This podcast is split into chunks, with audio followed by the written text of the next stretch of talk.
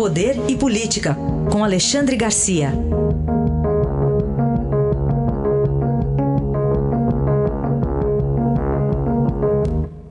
Bom dia. Bom dia, bom dia, Raíssa. Bom dia, Carolina. Bom dia, Alexandre. Bom, hoje eu não estou do lado da Carol no estúdio, Alexandre, que eu estou parado num, num alagamento na marginal do Tietê. Você, quando vem a São Paulo, deve passar por aqui, né? Pois é, isso é que é esforço de reportagem, é, parabéns. Estamos transmitindo daqui já. É jornalismo, é. parabéns. É, obrigado. Alexandre, vamos começar falando sobre um, uma notícia, né, que foi notícia não verdadeira, fake news compartilhada por um site aí, o Terça Livre, envolvendo falsamente uma colega nossa do Estadão e que foi retuitado aí pelo presidente Bolsonaro. Qual a sua avaliação? Pois é, eu quando vi essa informação, eu também acompanho as coisas pela, pelas redes sociais, eu achei estranho. Eu estranhei como estranhei, eu disse, aqui não é lugar de dar palpite. Né? Uh, mas o presidente não estranhou. Né?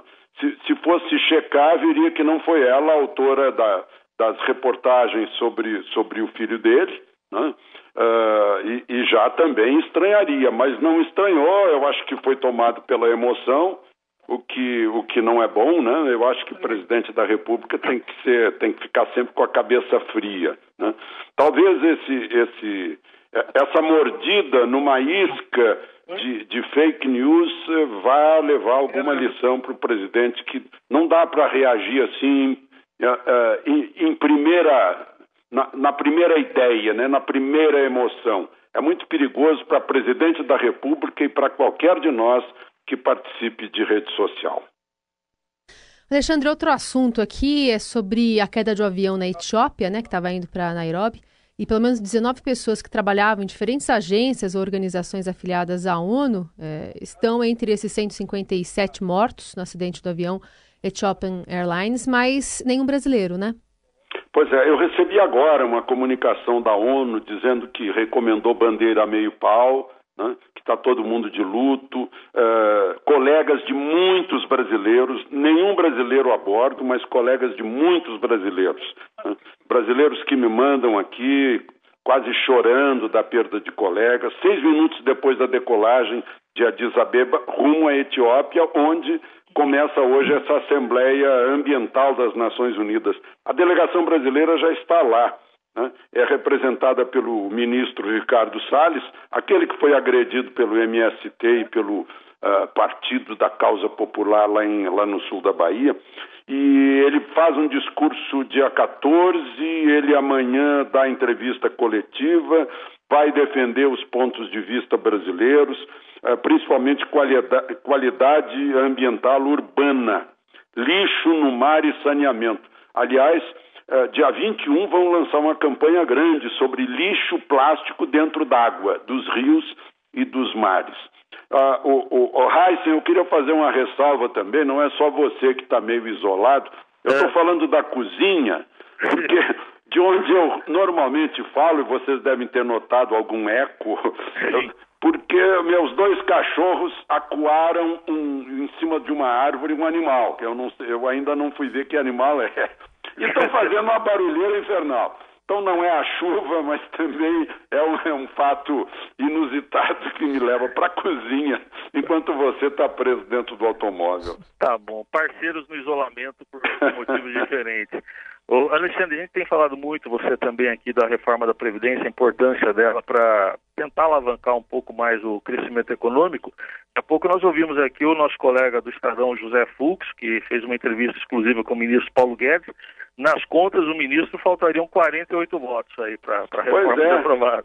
Pois é. é nas contas do ministro está faltando pouco. Agora, nem instalaram ainda a Comissão de Constituição e Justiça para examinar a proposta do governo. Né?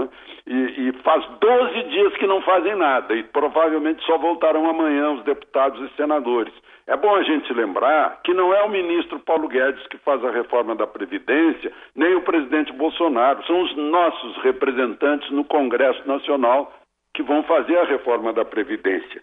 Aí a gente tem que pensar o seguinte: dela depende a sustentação de 94 milhões de brasileiros. 44% da população, gente que depende da folha de pagamento do governo na forma de, de bolsas, de auxílio eh, dos mais variados, inclusive de salários, de pensões e de aposentadorias. Dá 94 milhões de pessoas. Neste país que tem 16 mil sindicatos, tem 35 partidos políticos. E aí eu leio, a propósito, eu leio no, no Homo Deus do, do Harari, que hoje, no mundo de hoje, não é rico o país que tem petróleo, veja a Venezuela, ou que tenha nióbio como nós, que tenha ouro como nós. Rico é o país que tem conhecimento. Daí a importância uh, dessa, uh, uh, dessa reforma da Previdência para liberar um pouco mais os ministérios da ciência e tecnologia e da educação, que esses são essenciais para o futuro do país, mas a base está nessa reforma da Previdência. Você falou aí sobre os representantes né, dos brasileiros no Congresso, eles sabem qual é o real problema do Brasil? Eu não sei se, se sabem, né?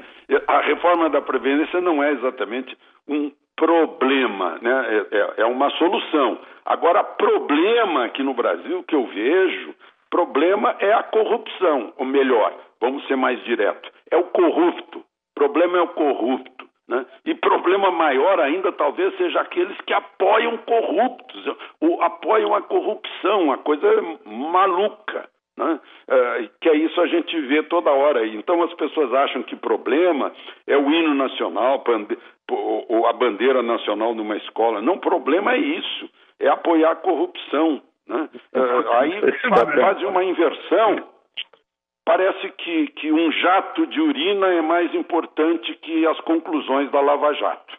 Tá Era aí. isso, Carolina Heissen. É isso. Alexandre Garcia que volta amanhã aqui na programação do Eldorado. Obrigada, bom dia. Até amanhã.